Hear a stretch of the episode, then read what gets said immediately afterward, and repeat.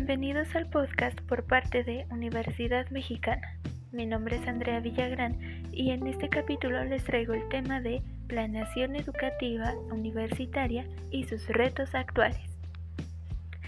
Como bien sabemos, la educación en México se ha visto plagada por programas y planes de estudios que la mayoría de la sociedad considera inadecuada y anticuada para nuestro hoy en día. Antes de meternos de totalmente al tema, debemos de conocer los antecedentes y la evolución que ha tenido la planeación educativa.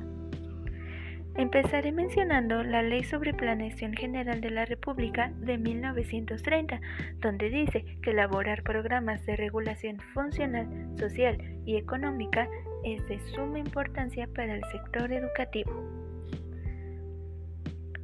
En el sexenio de Lázaro Cárdenas, de 1934 a 1940, se crearon la educación socialista, la enseñanza técnica, las movilizaciones para reducir el analfabetismo, entre otras cosas. Seguimos con 1965, donde se creó la Comisión Nacional para la Planeación Integral de la Educación en 1971 se dio la creación de la Subsecretaría de Planeación de la Secretaría de Educación Pública. De 1970 a 1976 se presentó el Plan Nacional de Educación que consideró a todos los niveles de enseñanza. 1977, la SEP presenta el Plan Nacional de Educación para evaluar los sistemas educativos del país. Mencionaré el artículo 12, que es la Ley General de Educación, porque menciona que establece como una de las atribuciones exclusivas de la autoridad educativa federal la de realizar la planeación y programación global del sistema educativo nacional. La planación. Antes, un error en, esta podía costar hasta la vida. El hombre moderno puede errar las veces que sean necesarias hasta lograr su objetivo. El hombre moderno se propone resolver problemas complejos y orientar procesos de cambio, usando los recursos que la ciencia, la tecnología y la cultura le proporcionan. Ahora bien, comenzaremos mencionando algunos de los retos que enfrenta día a día la planeación educativa universitaria. El reto de la calidad. La calidad de las instituciones es uno de los aspectos muy importantes que una institución debe de cumplir. Pero ¿a qué nos referimos con calidad? La calidad nos referimos con la capacidad de cumplir sistemáticamente con los requerimientos para satisfacer las necesidades y expectativas de los usuarios. Otro reto es la educación de buena calidad. Esta se propone objetivos de aprendizajes relevantes y consigue que los alumnos los alcancen en los tiempos previstos y por medio de qué apoyándolos claramente.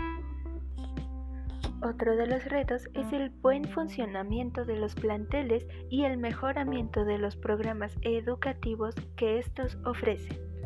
También se requiere mejorar las condiciones de las instituciones y planteles. También la planeación educativa universitaria debe de atender la desigualdad en la que se desarrolla el nivel medio superior, a que nos referimos con la equidad. También deben de mejorar los servicios que estos ofrecen. Aunque suene un poco indispensable, es de verdad muy importante.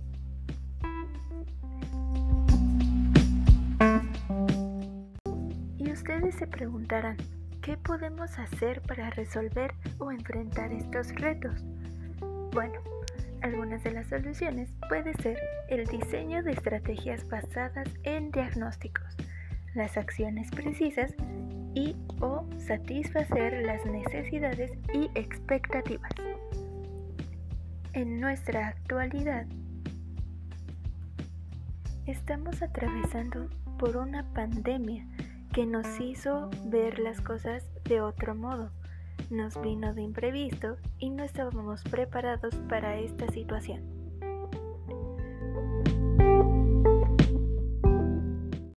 Yo opino que nos hizo falta desarrollar un plan educativo donde abarcáramos todos los posibles riesgos y así, si de la nada aparece uno, podamos enfrentarlos con la mayor eficacia posible.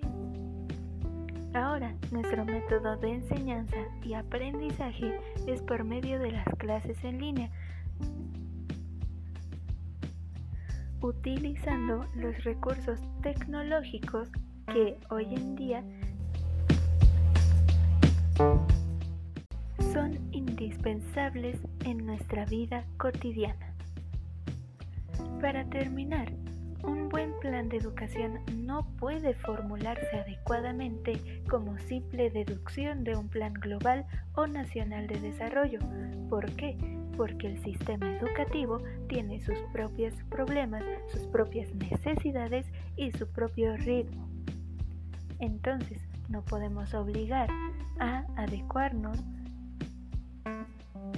o a adaptarnos a una nueva normalidad de un día a otro.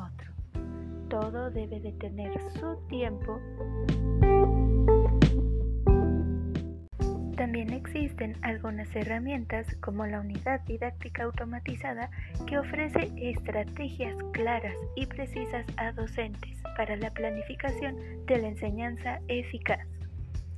También existe la experiencia del portafolio virtual, donde el aprendizaje es autónomo para el desarrollo sustentable de la planeación y la evaluación. Eso fue todo por el día de hoy. Gracias por estar y por escuchar. Me despido, nos vemos hasta la próxima.